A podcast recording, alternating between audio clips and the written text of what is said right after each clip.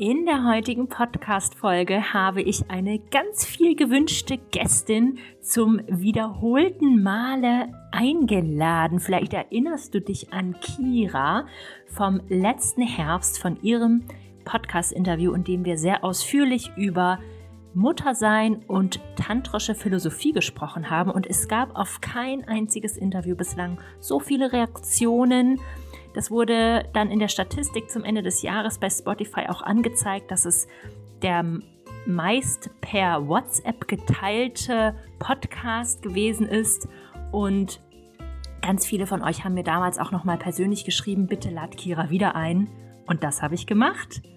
Schön, dass du heute dabei bist für das zweite Interview mit Kira. Noch einmal ganz schön, dass du heute reingeschaltet hast zum neuen Podcast. Äh, wir sprechen ja heute wieder über Mütter und Yoga und tantrische Philosophie. Und wir sprechen viel darüber, was sich in Kiras Yoga-Business getan hat. Wir sprechen darüber, warum Tantra sich so wunderbar als Mama-Philosophie eignet. Wir sprechen über eine tantrische Praxis im Mama-Alltag. Und wir sprechen auch darüber, wie eine Körperpraxis aussehen kann und alle möglichen alltags-mama-tauglichen weiteren Praktiken. Also es ist eine, ja, ganz praktische Podcast-Folge heute für dich mit ganz vielen Tipps und Ideen direkt für dich zum Umsetzen. Und ich wünsche dir ganz viel Freude beim Zuhören. Willkommen in deinem Yoga als Beruf Podcast. Der Podcast für Inspiration und handfeste Tipps für den Aufbau deines Yoga-Business.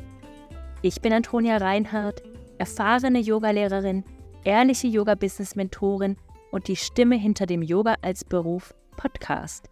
Hier im Podcast teile ich wöchentlich Yoga-Skills und Businesswissen mit dir für deinen Weg zur einzigartigen Brand als selbstständige Yogalehrerin. Hallo liebe Kira, herzlich willkommen zurück im Podcast Yoga als Beruf. Schön, dass du da bist. Für die, die dich noch nicht kennen, kannst du dich bitte einmal kurz vorstellen? Ja, gerne, Toni. Ich freue mich auch, dass ich wieder da sein kann. Es ist äh, eine große Freude, hier an so einem kalten Freitagmorgen mit den Kindern alle gut ähm, eingetütet in verschiedenen Räumen, ein bisschen mit dir zu sprechen. also man hört es schon, es ist, ich spreche mitten aus dem Mama-Alltag. Ich habe drei Kinder und bin hauptberuflich seit Montag dem ersten ersten Yoga-Lehrerin. Ich habe das getauscht. Ähm, eigentlich war ich hauptberuflich als Teacher Trainer an der Uni Göttingen, aber jetzt ist dieser spannende Übergangsprozess in die Hauptberuflichkeit gestartet. Ich unterrichte schon seit, auch was, 15 Jahren mindestens Yoga, bilde auch schon seit vielen Jahren aus und habe in den letzten Jahren meine Spezialisierung so ganz auf die Mamas gelegt. Also ich gehe für die Mamas in meinen Kursen und inzwischen auch in meiner eigenen äh, Mamas Yoga Ausbildung. Wow, du bist jetzt voll selbstständig. Als wir das letzte Mal gesprochen haben, war das ja noch anders. Ähm, das ist ja eine ganz spannende Entwicklung. Erzähl mal noch ein bisschen mehr, bitte, wie es dir seit dem letzten. Ja, gerne. Also das eine war so eine kleine Magic, die da passiert ist. Ich weiß noch, da hattest du auch gefragt, was ich so für Wünsche hatte und äh, ist ja immer ganz gut, die Wünsche auch zu äußern. Und da habe ich mir gewünscht, es war ja im, im Sommer und ich dachte, ähm, im Herbst geht die Ausbildung los. Und dann habe ich mir eine volle Ausbildung oder volle Ausbildung gewünscht. Und das war einfach so krass an dem Tag, wo der Podcast rauskam. Es war so ein ganz heißer Sommertag und wir haben Mamas 70. Geburtstag, also von meiner wirklichen Mama, den 70. Äh, auf der Landesgartenschau gefeiert und ähm, die ganze Zeit kamen Nachrichten rein, die ganze Zeit kamen auch Anmeldungen rein und der Wunsch hat sich eigentlich sofort erfüllt, so dass ich im Herbst dann eine ausgebuchte Ausbildung mit Warteliste starten konnte, was mich super gefreut hat. Das ähm, andere, was passiert ist, war ganz amüsant, finde ich, weil ne, wie alle, die zuhören, wie, wie alle Yogalehrerinnen, so mit ihrer Nische, fühle ich mich natürlich total einzigartig, ne? Wie alle anderen auch. Ich liebe das. Um, ähm, aber dachte, ich bin so sehr auch spezialisiert. Und dann haben sich aber so viele Frauen die Zeit genommen, mir auch zu schreiben. Und ich konnte es gar nicht glauben, wo ich dachte, was? Es gibt noch andere Mamas, die drei Kinder haben, wo das zweite Special ist und das dritte eine Überraschung krass. Was? Es gibt noch andere Frauen mit australischen Nachnamen, so wie ich. Ne? Meine Sarah ist ja australisch. die tantrisches Yoga für Mamas anbieten? Ich glaube es nicht. Hä, du bist auch selbstständige Yogalehrerin mit Special Kind und hast so ein Postpartum Dula, ähm, so eine Postpartum Dula äh, Spezialisierung. Da bin ich noch nicht ganz, aber ich mache schon so Teil Dula-Ausbildung auch. Also ich, ich konnte das gar nicht glauben, dass meine Nische überhaupt keine Nische ist, sondern voll der Party-Corner. Und ich dachte, ja, und ich weiß jetzt nicht, was von beiden mich mehr gefreut hat. Also das war schon auch so ein Gefühl von, oh, wie gut, ich muss das nicht alleine machen. Es gibt ein Netz, es gibt viele, die für die Mamas gehen und das macht mir ganz, ganz viel Hoffnung. Ja, das sind ja zwei wundervolle Nachrichten, die du uns heute hier mitgebracht hast. Also erstmal hat es mich riesig gefreut, du hast es mir auch sofort gesagt, dass deine Ausbildung ausgebucht war und es schon Anfragen gab für die nächste und so weiter. Ähm, da werden wir später auch noch drüber sprechen, damit die Frauen jetzt nicht wieder sagen, oh, das ist so kurzfristig. Wir sagen das jetzt mal ein bisschen längerfristig. Ähm, und auch, dass du hier so dein Netzwerk finden konntest. Also manchmal braucht es ja bloß so ein kleines Sprachrohr und dann merkt man, man ist nicht allein auf weiter Flur. Und genau das, was du sagst, das ist gar nicht schlimm, wenn man das nicht als Einzige macht, sondern eigentlich gut, weil man ja nie allen helfen kann. Du, kannst das, du könntest das ja gar nicht allen Frauen hier Deshalb total schön. Danke fürs Teilen. Hm. Ja, und vielleicht noch, was seitdem im Business passiert ist. Also das war so der direkte Effekt, ne? Und seitdem ist ja noch nicht so lange her, ein halbes Jahr, ne? Aber es hat eben die Ausbildung dann auch tatsächlich begonnen und ähm, für mich hat das nochmal einen neuen Geschmack bekommen, dadurch, dass eben auch Frauen von weiter her anreisen, dass es natürlich Frauen sind, die ja mittendrin sind in der Matreszenz, über die ich ja im letzten Podcast auch viel gesprochen habe, in diesem Prozess des Mutterwerdens, die vielleicht auch gerade kleine Babys oder kleine Kinder haben, die dann ja auch alle mit müssen. Ne? Das heißt, wir haben eigentlich die meiste Zeit ein super süßes Baby mit im Raum, ein anderes wird immer so eingewoben, in den Pausen kommt rein raus und zwei sind eben mit angereist, dann eben auch mit PartnerInnen, die da mit bei sind. Und das macht was. Also es macht was mit der Intensität unseres Kreises, wie wir so zusammensitzen. Und mit mir macht es auch, dass ich natürlich in meinem Commitment mich einfach noch mehr, noch mehr reinsteige. Also ich dachte schon, es ist nicht, nicht zu toppen, aber ich bin so da und versuche eben alles zu tun, damit ich gut da sein kann. Und damit meine ich jetzt nicht irgendwie nur mehr, mehr leisten, das, das eigentlich gar nicht so, sondern einfach auch noch mehr nach mir zu gucken. Ne? Ich habe zum Beispiel jetzt auch eine Assistentin dabei, zu merken, okay, ähm, ich, ich hole mir da Unterstützung, dass der Raum einfach auch gut gehalten ist. Ähm, ich gucke, dass ich ne, meine Selbstfürsorge gut im Gange habe, dass ich die Wochenenden über dann auch sehr genießen kann. Und was mich freut auch an dem Kreis, ist, dass die das ist so, diese, die, fast die ganze Matreszenz so abgebildet ist. Also es gibt die Frauen, die kommen, die vielleicht mal irgendwann einen Kinderwunsch haben könnten. Damit beginnt es ja schon. Es gibt auch Frauen, die bewusst das, das nicht haben, aber dann so als Allies mit im Kreis sitzen. Das freut mich mega, weil ich ja immer finde, das muss einfach Allgemeinwissen sein, dieses Mutterwissen. Und es gibt die mit kleinen Kindern, mit größeren Kindern und eben auch mit Kindern, die ausziehen, was ja dann irgendwann auch Prozesse sind, die auf uns warten als Mütter.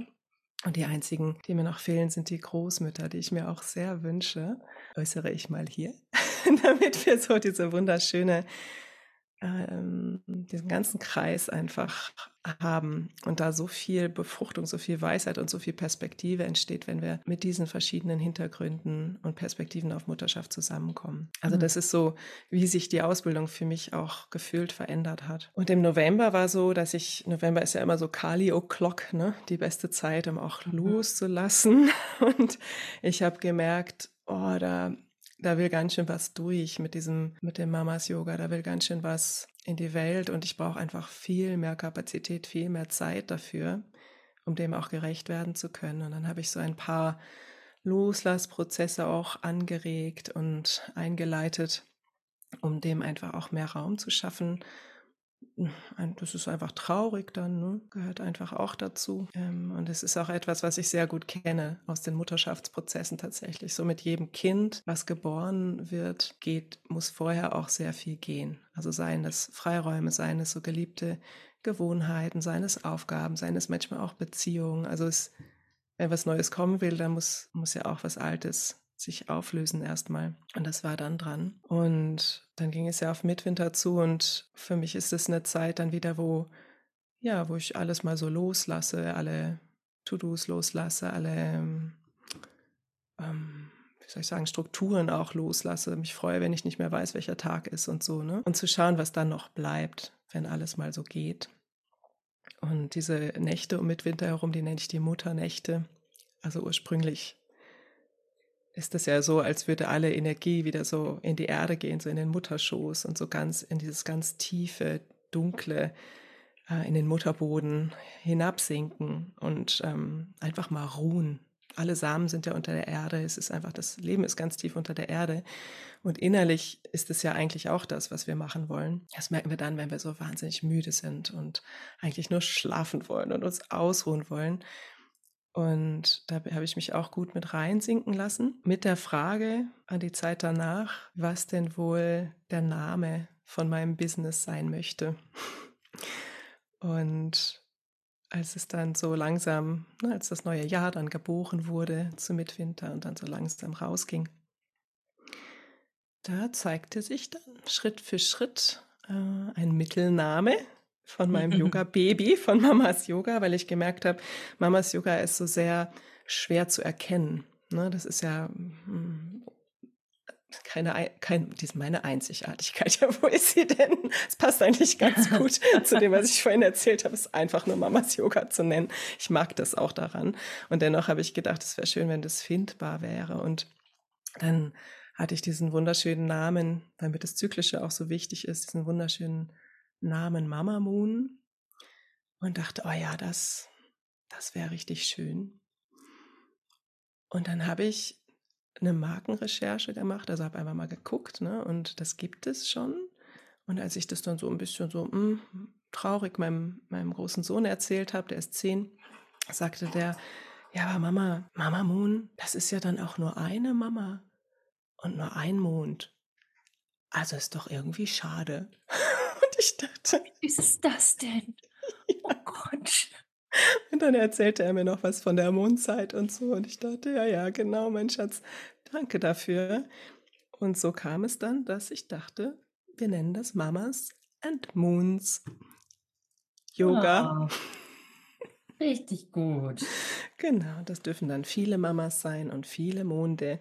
Und ich wünsche mir auch sehr, dass ich dann irgendwann bis in die bis in die Menopause hinein äh, entwickeln darf. Genau, das ist ja total schön, dass man da unter dem Namen dann sich wiederfinden kann, egal in welchem Zyklus man gerade steckt. Ja, genau. In den, manche nennen das auch die Jahreszeiten der Mutterschaft. Ne? Das finde ich auch mhm. immer sehr, sehr schön. Wow. Und könntest du vielleicht an dieser Stelle gleich noch sagen, wie es jetzt dieses Jahr oder vielleicht auch nächstes Jahr mit den Ausbildungen aussieht? Ja. Oder mit den Angeboten insgesamt? Mhm. Die nächste Ausbildung ist ähm, im Frühling in Braunschweig. Ende März geht es dann im Phoenix los. Das sind dann insgesamt drei Wochenenden, zwei Prä- und ein Post. Und Ende August und September, ne, für alle, die so ein bisschen Vorlauf möchten, geht es dann wieder im Barefoot los in Göttingen. Und ich würde mich natürlich freuen, ganz viele Mamas unter den Monden zu sammeln. Super schön. Das werde ich auch direkt mal so verlinken, dass ihr das mit einem Klick hier in den Shownotes finden könnt, wenn ihr da mitmachen möchtet. Mm, wir haben ja im letzten Podcast viel über die tantrische Philosophie gesprochen und da gab es ja auch, also ich erinnere mich noch, als der Podcast rauskam, wurde ich auch überflutet mit Nachrichten aller. Danach habe ich gesucht. Danke, dass endlich mal jemand Tantra und Mütter zusammenbringt und auch sehr viel die Nachfrage, ich möchte mehr davon kann Kira wiederkommen in den Podcast.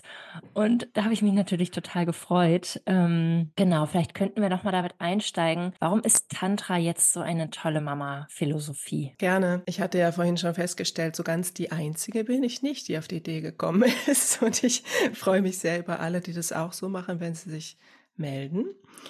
Und vielleicht auch als kleiner hm, Kleiner Geschmack im Vorwerk. Also für mich ist es gar nicht so ein leichtes Thema zum Sprechen. Ich hatte auch so ein bisschen Angst vor der Frage. Also diese, diese Vorträge über Tantra, die finde ich wahnsinnig herausfordernd, weil Sprechen damit auch so viel macht mit dem, mit dem Tantra. Und es doch eigentlich so was super Einfaches ist. Super einfach.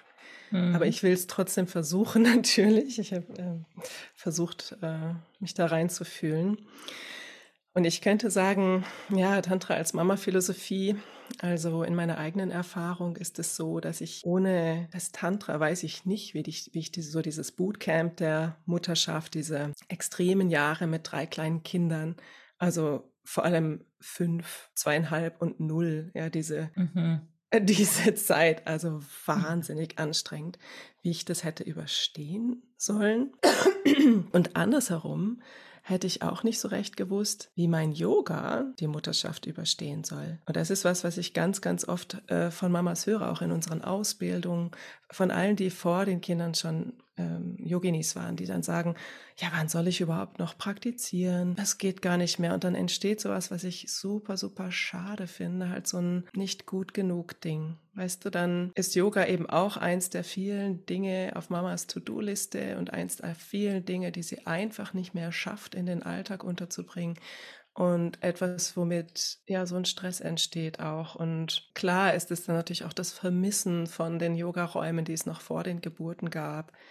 Das ist ja auch ganz nachvollziehbar. Und, und dennoch finde ich, dass wir gerade in der Mutterschaft das einfach gar nicht brauchen, noch ein weiteres nicht gut genug. Und das ist etwas, was in der Yoga, in der Tantra-Philosophie einfach so enthalten ist, dass Tantra überhaupt keine Selbstoptimierung möchte. Im Gegenteil, es ist vorteilhaft, wenn wir es nicht immer versuchen, so wahnsinnig gut zu machen, sondern auch einfach mal entspannen mit dem, was ist.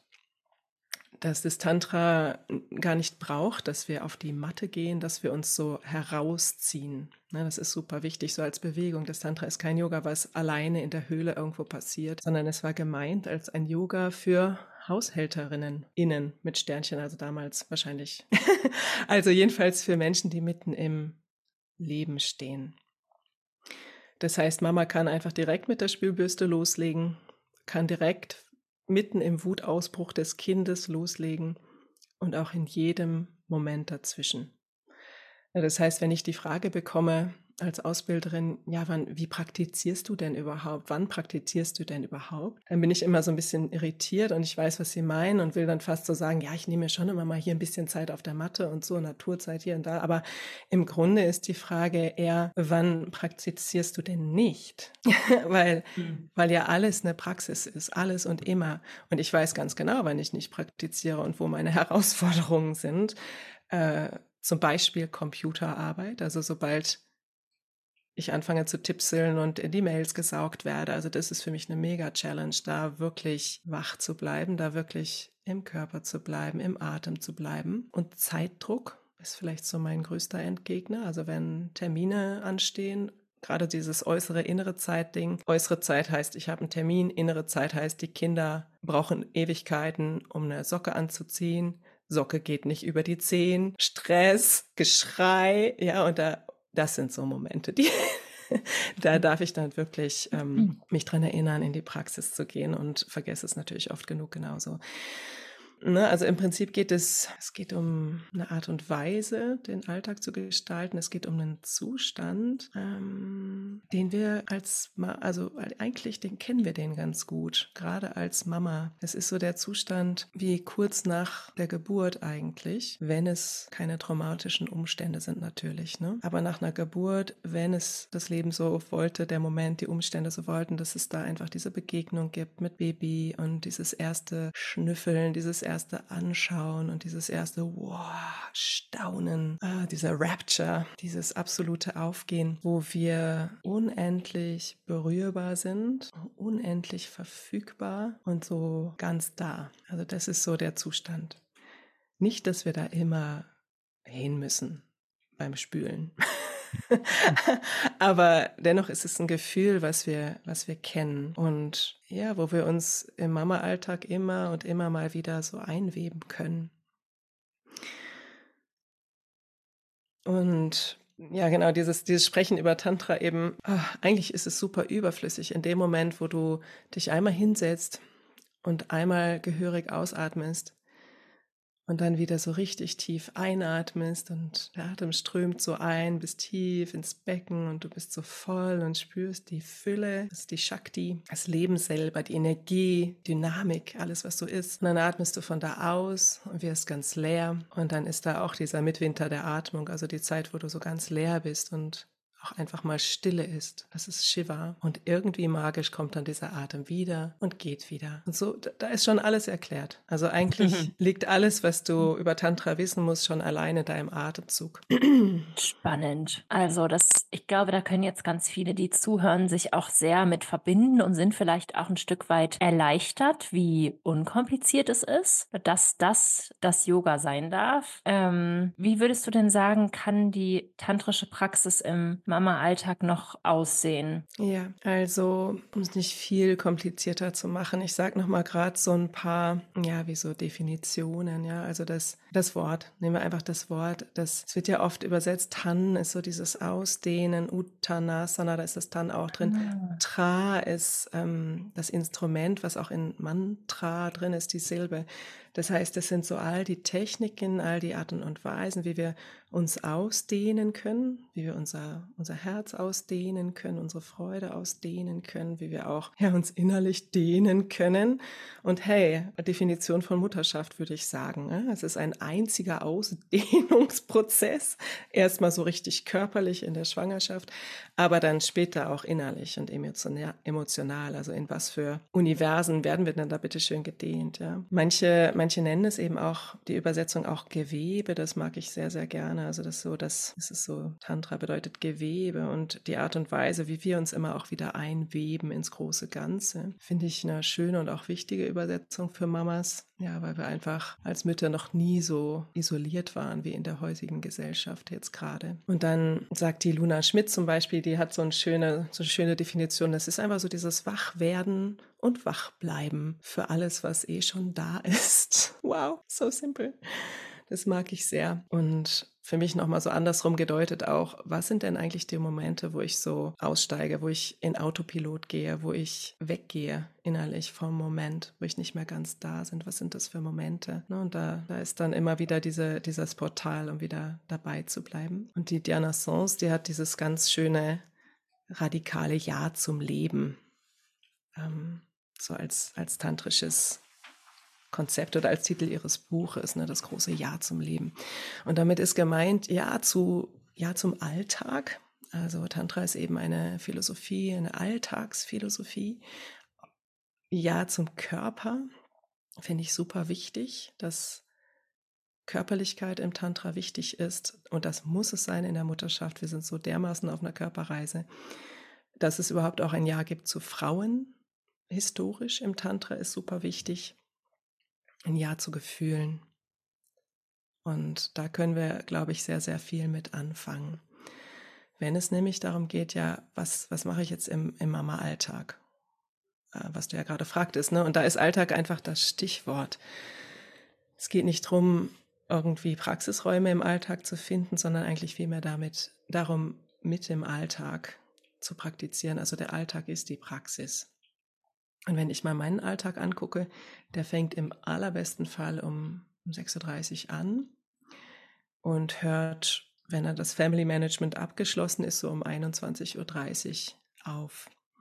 Und dazwischen, wenn ich jetzt mal meine Erwerbsarbeit abziehe, ähm, ist an einem normalen Alltagstag elf Stunden Alltag. Also elf Stunden, wo ich also entweder ich oder mein Mann, ja, wir wechseln uns ja ab und manchmal darf eine Person mehr arbeiten. Aber ansonsten ist so dieses Kinderversorgen, Frühstück machen, wegräumen, zum Kindergarten bringen, Mittagessen kochen, wegräumen, Hausaufgaben, Kinder betreuen, Hobbys, Kinder begleiten, hierhin, dahin, Abendbrot, ins Bett bringen. Elf Stunden habe ich mal mir angeguckt. Das sind einfach elf Stunden, in denen ich nicht drauf warten möchte, wann ich denn jetzt endlich bitte Yoga praktiziere, sondern lieber schaue, ja, wie, wie kann ich das denn alles so tun, dass es mir dient? Wie kann ich das alles so tun, dass ich dabei bleibe? Und ich muss ehrlich sagen, dass ich das bei alltäglichen Dingen viel, viel leichter kann. Ne? Also beim, beim Wäscheverhalten einfach die Präsenz zu halten, fällt mir leichter, als wenn ich Computerarbeit mache. Beim Kochen, ja, wenn ich dann da, wenn, wenn ich da in die Sinne gehe, in die Gerüche, in die Farben, so viel leichter. Und ja, jetzt kommt dem gleich kommt auch das Kapitel mit und was mache ich, wenn ich kochen muss und das Kind schreit im Hintergrund, dann kann ich ja gleich vielleicht noch was zu sagen.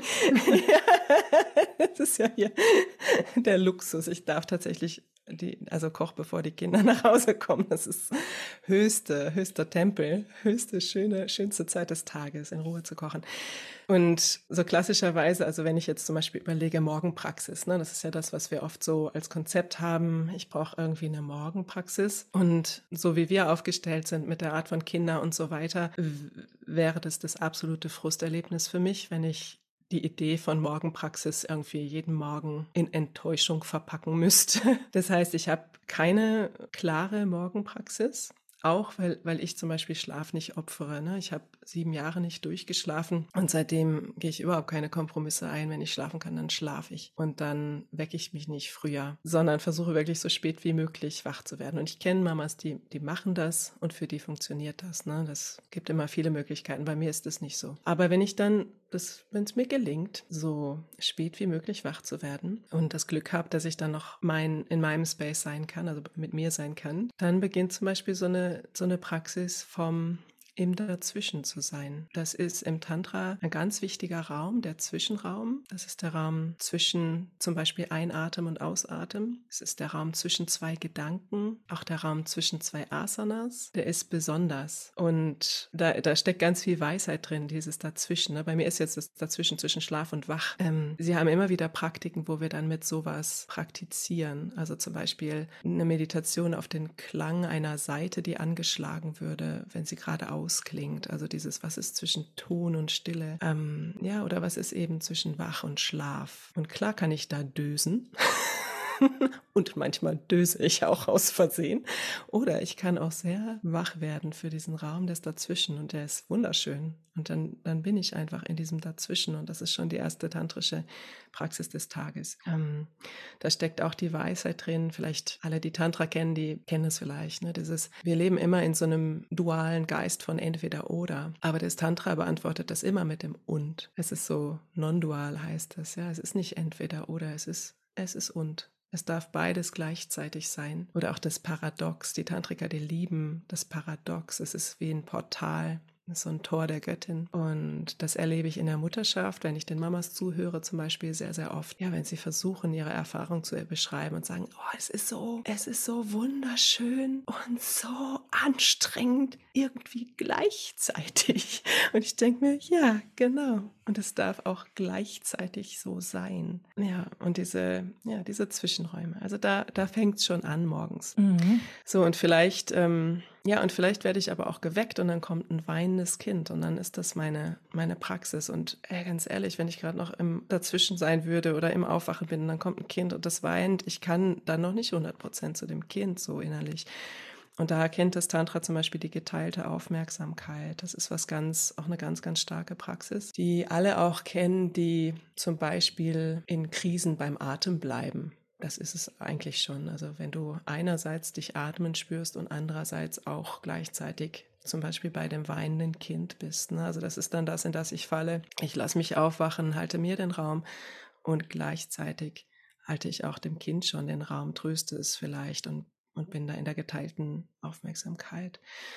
Ja, und wenn ich mega Glück habe, dann kommt ein fröhliches Kind. Ähm, gerade meine Tochter, die liebt es sehr und ja, die manchmal möchte sie dann auch die Kerze anzünden die auf meinem Altar steht und ja, dann singen wir zusammen das Gayatri und dann gibt es Rosenwasser und dann, dann ist es eher so wie eher so sichtbar, ne? Aber das ist schon eher Glück. Ja, genau. Und dann, ja, dann rollt so der Alltag los äh, mit all den tausend Einladungen zu Praxis, zur tantrischen Praxis. Und was ich da gerne noch sagen würde, ist, wir wissen ja aus der, aus der Hirnforschung, dass sich Mama-Gehirne für immer verändern. Das beginnt in der Schwangerschaft und es lässt sich so in der Kernspintomographie auch gleich zeigen, welches Gehirn schon mal schwanger war und welches nicht.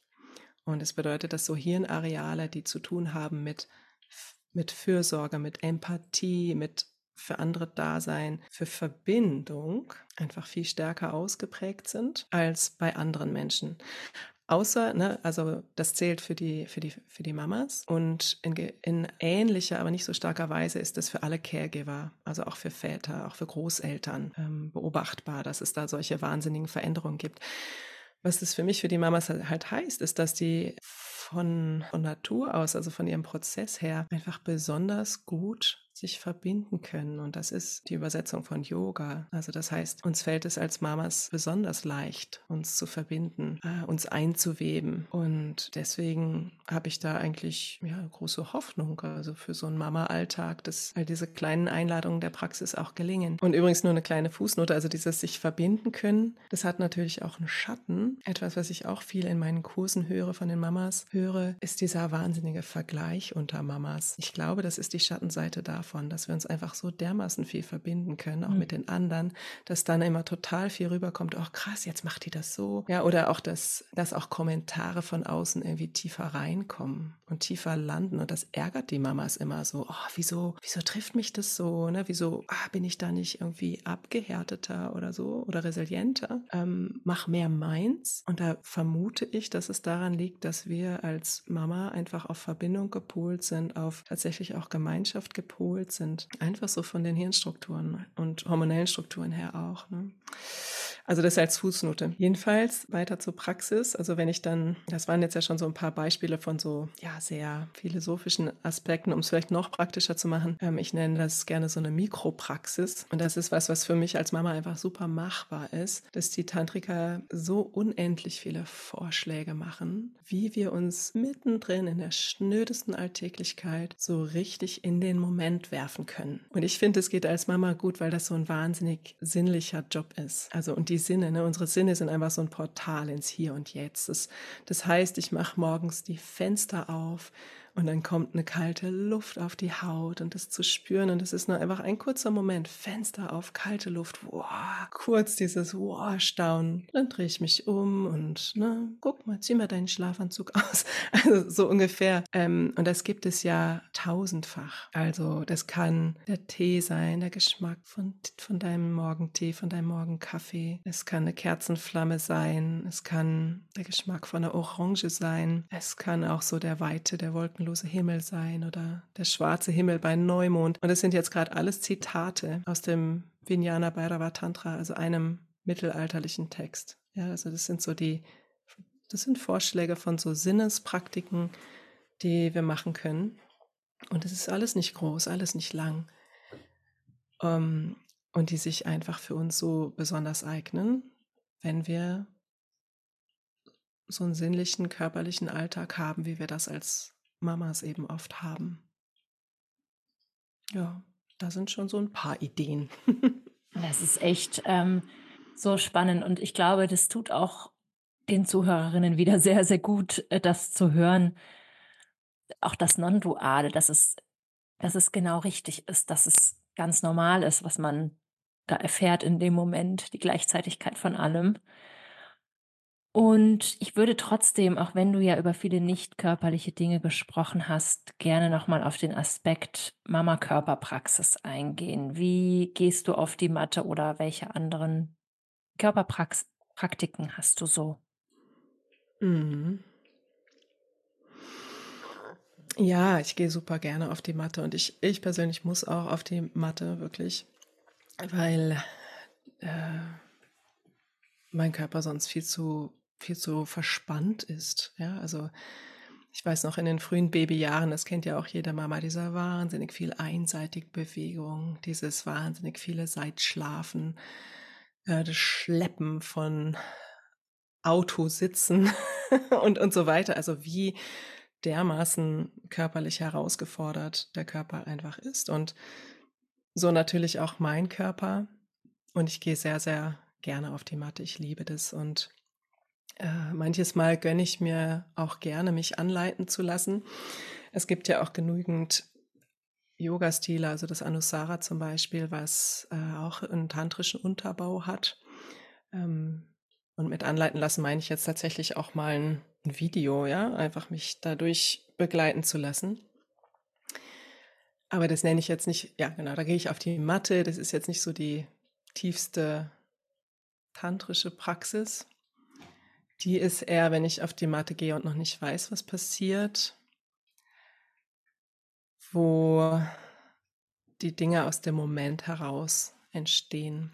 Und das ist eine Art zu praktizieren, die heißt Sahaja, also eben das, was aus dem Moment entsteht. Und da folgt dann eine Bewegung der anderen. Es ist so sehr, es ist sehr fließend, ähm, was eben auch mit der Mutterschaft zu tun hat. Also lange gehaltene Asanas, ja.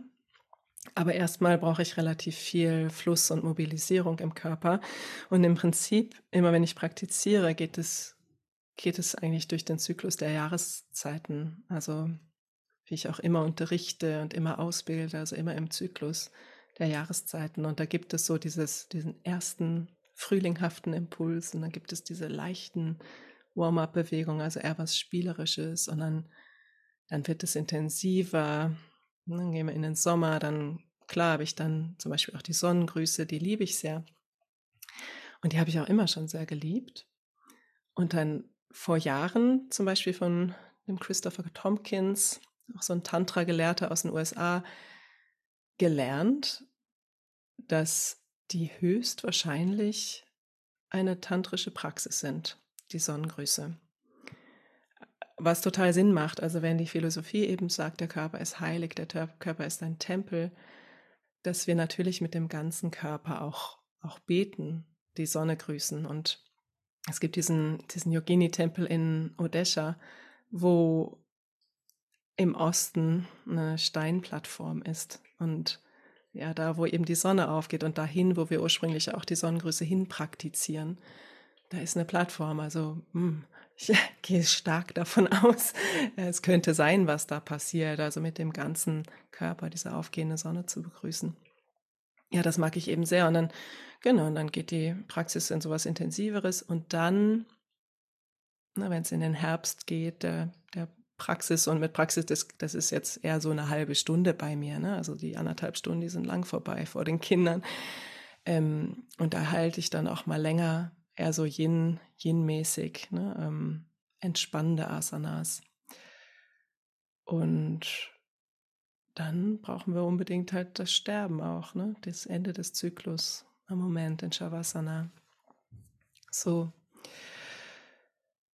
Ja, und auch da, wenn, wenn wir so in die tantrischen Wurzeln gucken, die tantrische Tradition, da, da können wir sehr stark davon ausgehen, das sagen auch die HistorikerInnen, dass die Yoginis sehr körperlich praktiziert haben. Wahrscheinlich aber jetzt nicht so im Sinne von Asana-Praxis, sondern eher im Sinne von Tanz. Ne? Ich tanze auch sehr gerne als Praxis von auch rituellem Tanz und auch rituellen Haltungen. Also so die alten kleinen Statuetten, die wir so, die so gefunden wurden, die sind teilweise dann eben zum Beispiel Urdhvastasana, dieses Stehen mit ausgebreiteten Armen. Das, das sind ja so alte rituelle Haltungen, die wir auch im Yoga immer wieder nachempfinden. Oder äh, denkt ihr Seated Goddess, denkt ihr äh, Goddess selber, ähm, Utkata.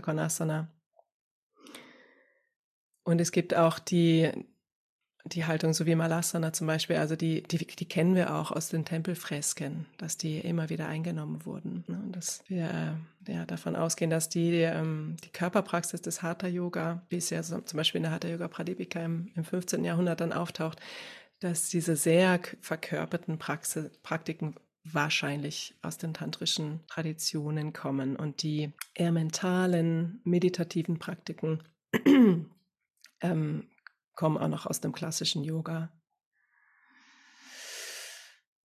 Genau, also so, so ungefähr praktiziere ich. Was ich äh, sehr wichtig finde, ist eben homöopathisch zu denken.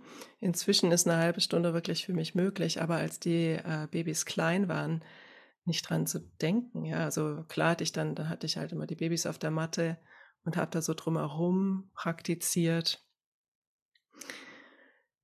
Aber hatte sehr früh gelernt, ich darf meine ganzen Ideen loslassen, wie ich es gerne hätte und in das entspannen, was eben gerade ist und was gerade möglich ist und auch eine homöopathische kleine Praxis von Minisequenz hier, Minisequenz da, wenn gerade die Kartoffeln kochen, ist, ist schon wohltuend für den Körper. Das ist das eine und das andere ist, dass wenn ähm, wir ja dann wirklich Mama sind, also geboren haben, mal schwanger waren und je häufiger, desto wichtiger, dann verändert sich tatsächlich die Körperpraxis für, würde ich sagen, für immer. Ja, also klar, ich habe jetzt drei Kinder bekommen, habe einen sehr, sehr festen sportlichen Körper gehabt, der natürlich unendlich gedehnt wurde, dreimal, ja, dreimal 20, 25 Kilo zugenommen und wieder abgenommen. Das ähm, ist Wahnsinn und ich spüre das zum Beispiel in meinen Bändern, also in, in den Bandstrukturen des Körpers, dass die, äh, die brauchen einfach eine andere Praxis. Ähm, genauso wie natürlich mein Chor, genauso wie auch der Beckenboden, der immer wieder ähm, beachtet werden möchte. Deswegen ist die Mama-Praxis, die Körperpraxis für mich eine sehr, ja, hat einen sehr eigenen Style bekommen, eine sehr eigene Ausrichtungsprinzipien tatsächlich auch bekommen. Alles unter der, der Überschrift Postpartum is forever. Ja, das ist, ähm, das ist ja wahrscheinlich die, ähm, was, was alle Frauen fühlen, die schon mal geboren haben.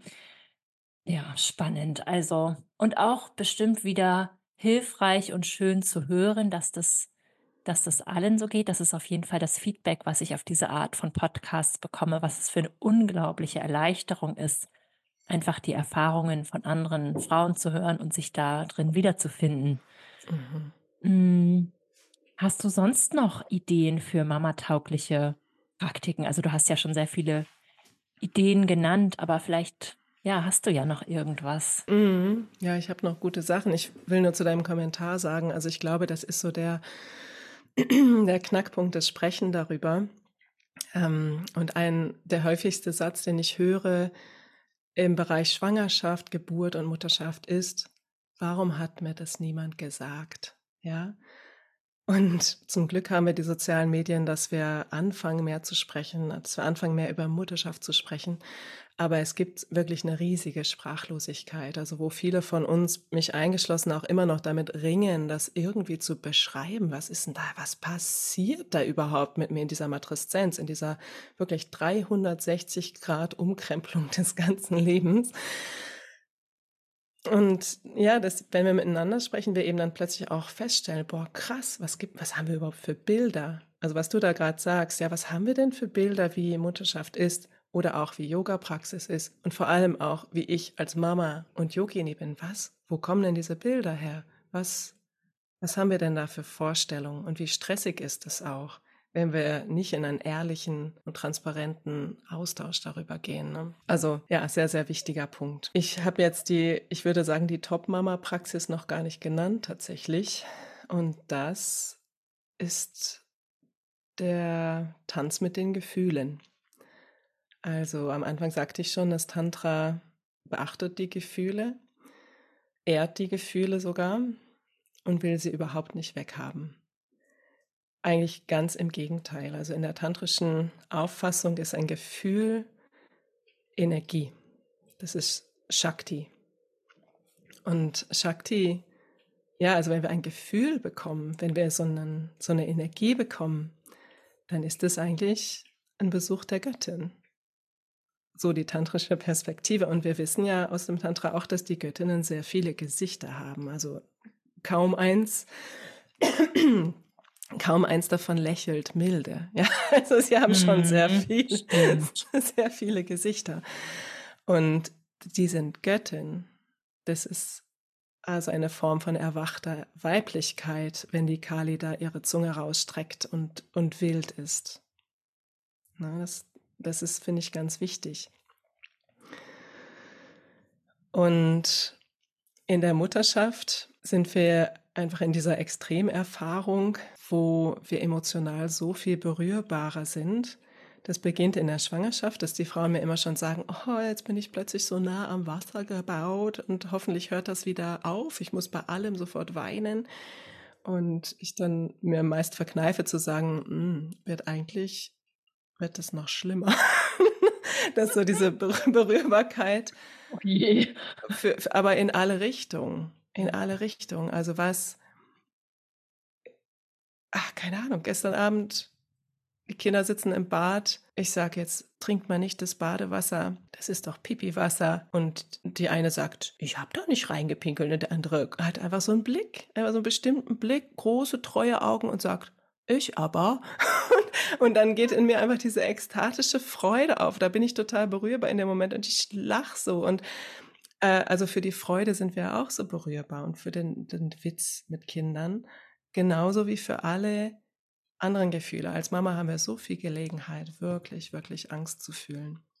Wir haben so viel Gelegenheit, wirklich Scham und Schuld zu fühlen und so viel Gelegenheit, die Wut zu spüren. Ja, die Wut ist einfach die Hüterin unserer Grenzen und ständig, ständig, ständig werden die Grenzen überschritten. Und damit meine ich jetzt noch nicht mal nur die Kinder, damit meine ich eigentlich die gesamten gesellschaftlichen Umstände, ja, wo ich in den Mamas oft beobachte, dass einfach auch so eine Grundwut vorhanden ist. Von, hey, das hier ist eine Gemeinschaftsaufgabe. Das gehört, das gehört einfach ein Dorf dahin, ein Kind großzuziehen. Und wir haben das Dorf einfach nicht mehr. Und wie soll ich jetzt als eine das ganze Dorf sein? Wie soll das gehen? Ja, und dann kommen diese ganzen Ansprüche von außen. Ja, was dann bitte schön mit den Kindern alles noch passieren soll. Und sie sollen so erzogen werden und so das geboten bekommen und so und Bindung und ähm, Co-Sleeping und dann sollen wir aber auch noch arbeiten gehen und es ist doch der blanke Wahnsinn, was da von einer einzelnen Frau in Klammern und von den Männern und auch von den PartnerInnen erwartet wird. Ne? So, also es gibt diese Extremerfahrung und ich liebe, also neulich noch im Kurs sagte eine, eine Mutter so, so schön, boah, ey Alter, ich bin ausgerastet. So kenne ich mich gar nicht. Und alle nicken und eine sagt, ich kann heute mein Handgelenk nicht belasten. Ich habe so doll gegen die Wand gehauen. Und alle lachen und alle verstehen das so, was da, was da abgeht. Also was für eine Intensität von Gefühlen einfach da ist. Und ich finde es eine sehr, sehr gute äh, Idee, dass wir da nicht damit in dem Sinne umgehen von, ja, die Gefühle müssen irgendwie weg, sondern im Gegenteil uns da wirklich dem zuwenden und na klar uns um die Ursachen kümmern und so weiter. Aber vor allem dürfen wir ja lernen, damit zu sein. Und das ist überhaupt nicht leicht. Und eine Art und Weise, äh, die, die wir zum Beispiel auch sehr stark bei Awakening Women immer praktizieren und wo die Simon Ritter, die dort anleitet hier in Deutschland, wo sie immer wieder sagt, also es ist inzwischen wissenschaftlich erwiesen, dass die rein physische, chemische Reaktion eines Gefühls, die dauert 90 Sekunden. Also ungefähr so wie, wie die Geburtswellen. Same, same. Ja, das, das Gefühl rollt an, ist super intensiv spürbar. Wir fangen vielleicht an zu schwitzen oder Herz klopft oder ähm, Hitze steigt auf. Also wie auch immer wir das so ganz körperlich spüren, das ist 90 Sekunden lang. Und wie eine Welle, im besten Fall, geht das dann auch wieder. Dann ist es vorbei. Und die Stories, die wir darum erzählen, die bleiben natürlich dann vielleicht mal auch für den Rest des Lebens, ja. Also das kann sein. Aber eigentlich ist das Gefühl, kommt und geht und ist nach 90 Sekunden vorbei. Und mir hilft es wahnsinnig, im Alltag Gefühle kommen und gehen zu lassen und damit zu praktizieren und zu üben und zu üben und zu üben und zu üben. Ich will ja überhaupt nicht sagen, dass ich da irgendwie Meisterschaft oder so erlangt habe, gar nicht. Ne? Die manchmal hauen sie mich auch um und ich bin einfach nur reaktiv. Aber in einem guten Fall erlaube ich mir das einfach zu fühlen und im Körper zu bleiben. Wow, jetzt ist da das, jetzt ist da das. Wie in der Asana-Praxis. Ah, schau mal, jetzt passiert dies, jenes und dann ist es vorbei. Also ein bisschen so wie auch die Kinder machen oder wie die Hunde, die haben dann Gefühl und sind sie gerade noch von der Gazelle äh, oder die Gazelle gerade noch vom Löwen gejagt und dann schüttelt sie sich und grast einfach weiter. Ne, das ist so, wow, okay, so könnte es auch gehen. Ähm, also das ist eine Praxis, eine, eine vielfach tägliche Praxis von mir. Für mich ist so das Schlimmste sind die Geschwisterstreitigkeiten. Das ist natürlich jetzt so das Top-Thema. Ich finde so zwischen mir und den Kindern, das wird dann irgendwann einfacher. Oder bei mir zumindest, aber wenn die untereinander ne, sich dann so ineinander verhackeln und da richtig wallende Gefühle sind, da darf ich immer mit mir erstmal sehr stark praktizieren. Und ich habe mir auch angewöhnt, wenn die Kinder in einer starken Reaktion sind, dass ich ihnen dann genau diese 90 Sekunden auch Zeit gebe, das zu fühlen, was eben zu fühlen ist. Das ist dreimal Heile, Heile, Segen singen. also ich, wir haben einfach dieses Lied, ne? Heile, Heile, Segen, sieben Tage Ring. Und wenn ich das so dreimal singe und einfach nur da bin mit dem Gefühl, was gerade da ist, und dann weiß, okay, und jetzt ist, darf es physisch auch gehen. Und jetzt helfe ich dem Kind auch raus. Das finde ich eine ganz gesunde Art und Weise, damit umzugehen, auch bei den Kindern. So versuche ich es bei mir selber ja auch. Anstatt Gefühl ist da, hey, hör auf damit, so wie viele von uns ja vielleicht groß geworden sind, ne? einfach nicht fühlen zu dürfen. Und auch nicht, okay, das Gefühl ist da, oh, jetzt kommt die Story und ich gebe auch der Story noch ewig viel Raum und mache das alles riesengroß, ne? sondern es ist einfach irgendwie so ein klares, so eine klare Länge hat. Einfach so lang, wie es eben ist. Entspannen in das, was eh schon da ist. Ja, die finde ich richtig wichtig, die Gefühlspraxis. Und dann, na klar, ich habe meinen Atem in der Hosentasche oder in der Rocktasche. Es gibt wunderschöne tantrische Pranayamas, wenn das eine interessiert, die äh, Yuma Desmond Tooley, also äh, eine britische Tantra Yogini, sie hat da ganz schön, ganz schön viel. Das ist die, die auch Yoni Shakti geschrieben hat. Das, sie hat da ganz viele schöne Übungen auch gerade für die Matreszenz entwickelt. Wenn ich Zeit habe mit mir, dann kann ich das, kann ich die auch mal wunderbar so anwenden. Und mitten im Alltag, ja, da da gibt es zum Beispiel die Erdatmung, die liebe ich sehr. Ne, wenn ich merke, die Energien drehen so hoch in mir, dass ich mich einfach auf den Boden lege, Bauch auf den Boden, Bauch auf die Erde. Und dieses ganz simple, ich atme aus der Erde ein und ich atme wieder in die Erde aus. Mitten auf dem Spielteppich. Das macht schon was. Das ist ein gutes SOS manchmal. Und Ansonsten, also so im Alltagsverlauf, ich glaube, das brauche ich ja nicht erzählen, ne? einfach bewusst immer mal wieder bewusst durch den ganzen Körper zu atmen. Das finde ich super gut. Also es ist so wie das Auge des Sturms, so in diesen ganzen Mama-Stürmen. Einmal, auch wenn ich immer nur einen Atemzug zwischen mich und meine Reaktion stelle, dann ist schon sehr, sehr viel gewonnen. Also das, der Atem. Und für mich ganz persönlich sind die Mantras natürlich ein Traum. Also das Tantra so als der Man Mantra Marga, der Weg des Mantra, der, der Weg des klingenden Atems, der Klänge, der liegt mir sehr nah. Und das Klang eben auch Energie ist. Ne? Mantra, Mantra ist deswegen so eine, also Shakti, Mantra ist so eine ganz zentrale Technik und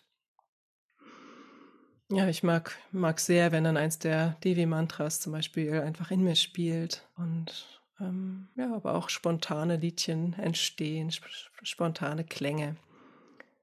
Das geht ganz gut und das lässt sich ja auch schön mit Kindern machen. Also immer mal wieder so ein Mantra einzubauen in den Alltag. So schön. Danke fürs Teilen, Kira. Ich glaube, da konnten, ja, da konnte ganz viel Inspiration äh, rausgehen an alle ZuhörerInnen da draußen. Und ja, dieses auf den, auf den Bauch legen und so atmen, das dachte ich direkt so, ach, das fallen mir spontan auch so ein paar Situationen ein, wo ich das eigentlich mal ganz gut machen könnte. genau. Mit so. einem stressigen Meeting, ey. Wenn schon wieder ein Brief vom Finanzamt. Ja, genau. Ab in die Bauchlage. Weil ich schon wieder irgendwas falsch gemacht habe. Oh. Ja. Mhm. mhm. Nee, das sind echt, das ist, und das ist ja das, was ich daran auch so mag und schätze an dieser Art zu praktizieren. Es ist so alltagstauglich, es ist so undogmatisch, es ist so machbar. Es ist, ja, ja. Es ist so schön. Ja, ähm, fällt dir zum Schluss noch irgendwas ein, was du den Mamas für ihre Praxis mitgeben möchtest? Oh, ja, also ich glaube, das Wichtigste ist unsere einzigartige äh, Art und Weise, unser einzigartiger Weg. Und der beginnt für mich einfach immer mit unserem einzigartigen Sehnen im Herzen. Also ich bin mir sicher, jeder von uns hat so eine Icha Shakti, so eine Sehnsucht, auch was ihre Praxis betrifft. Und das, und das ist nicht, äh, nicht so Wort oder Konzept, sondern so richtig Gefühl. So richtig das Gefühl. Was ist das Gefühl? Ne, ist es diese Berührbarkeit für dich oder ist es ein Frieden? Ist es bei dir Liebe? Was genau ist es, dieses Gefühl? Ähm, das, was dann das Warum ist. Ne? Also ich, der erste Tipp ist einfach immer die Wurzel, das Warum, das Sankalpa klar zu haben. Was, was ist denn dein Wunsch eigentlich an deine Praxis? Und dann keep the fire burning. also das ist wirklich so ein, so ein Bild, was ich habe, auch durch die ganze Mutterschaft schon. Keep the fire burning, das ist das, das ist das Wichtigste, also wie so ein kleines Flämmchen. Und es gibt Zeiten, da kann ich, kann ich viel ins Flämmchen füttern und dann wird es vielleicht ein Riesenfeuer. Und dann gibt es vielleicht Zeiten, da kann ich gar nicht viel in das Flämmchen ähm, füttern. Und aber Hauptsache, ich halte es einfach am Brennen mit dem, was ich liebe zu tun, mit dem, wie, wie ich liebe zu praktizieren. Also wirklich die Dinge, die ich so richtig gerne mag. Ne? Das, das Rosenwasser, die Mantras, die, die Stille, die Körperpraxis, was auch immer das ist. Und ähm, ich kann sehr raten, dieses, diese Suche, ich glaube, die haben auch so viele, so was genau ist es denn, welche Praktiken sind es denn ganz genau? Hm, wirklich in den weiblichen Praktiken gut zu gucken. Also das hat für mich einen Riesenunterschied gemacht. Die Praktiken aus den matrilinearen Traditionen, wie es eben das Kashmir Shaiva Tantra ist, von dem ich hier so viel rede, die docken einfach viel, viel einfacher an. Oder auch die Praktiken des Ortes, wo du gerade bist oder auch deiner Kulturen. Also was sind denn eigentlich deine Roots? Was sind denn eigentlich deine Kulturen? Und ja, was für Praktiken passen dahin, wo du gerade bist, an den Ort, wo du gerade bist. Und für mich persönlich ist es dann sofort die Antwort auf das alles äh, sind die Kreise. Ne? Also vielleicht das Erforschtein, warum Keep the Fire Burning und bildet Banden. also setzt, setzt, euch in Kreise, weil meine Vermutung ist, dass das Weib, die weibliche Art zu praktizieren gemeinsam ist. Also es ist, es ist ganz schön schwer für jede Einzelne immer wieder das so alleine zu machen. Und in dem Moment, wo ich aber weiß, bei mir zum Beispiel, ich habe einfach meinen Mondkreis im Vollmond jeden, jeden Monat oder ähm, diese wöchentlichen Kurse für die Mamas, wo sie immer wieder im Kreis sitzen, die, die Jahreskreisfeste achtmal im Jahr. Ja, also das sind so Dinge, die machen mir das Praktizieren viel, viel, viel, viel leichter zu wissen, wo meine Kreise sind. Ja, oder jetzt auch bei Awakening Women bin ich im Jahresprogramm und da, da sind wir einfach viel mehr unterstützt und das möchte ich für jede Mama super, super gerne, dass wir gut unterstützt sind und eingewoben sind, auch in nicht nur unser inneres Gewebe, sondern auch wirklich ein konkretes äußeres Gewebe, in das wir uns auch so ein bisschen entspannen können. Mhm. So schön, Kira. Ich danke dir. Und ähm, ja, jetzt haben wir schon echt viele Dinge angesprochen. Ich bin mir trotzdem sicher, dass das nicht unser letztes Podcast-Interview war. Weil irgendwie an alles würden sich noch so viele Fragen anschließen. Und deshalb würde ich sagen, an alle Zuhörerinnen da draußen, wenn euch was interessiert, dann schreibt uns. Wir können auf das reagieren, was ihr wissen möchtet. Und ja, Genau. So wie dazu. Mhm. Ja. Ja, perfektes Timing, würde ich sagen. Jetzt kommen die, die Kinder gleich aus ihren wegsortierten Zimmern raus und wir sind, wir sind genau äh, am richtigen Punkt, glaube ich. Das hat super funktioniert. Also ich danke dir da auch für deine hervorragende Organisation und schätze das natürlich sehr, dass du uns hier deine Zeit und deine Weisheit schenkst. Ja, Toni, es war eine Freude. Es ist ähm, und eine Herausforderung gleichzeitig, die Dinge in Worte zu fassen, die einfach so, ja, so alltäglich sind. Ähm, ja, ich habe mich sehr, gefreut über diese Einladung und freue mich total eben über dieses Auf, äh, Auftauchen der Community, der Netzwerke und ja, freue mich auch natürlich von jeder zu hören oder euch sogar zu sehen in den Ausbildungen. Das wäre natürlich ein Fest. So schön. Ich danke dir, liebe Kira. Und ähm, genau, ich wünsche dir einen ganz tollen Start von deiner neuen Marke, die ja schon die ganze Zeit so ein bisschen über dir schwebt und jetzt zu uns kommen möchte. Und ähm, genau, ich freue mich schon sehr auf unser nächstes Interview, wann auch immer das stattfinden wird. Danke ja, dir. Danke dir auch.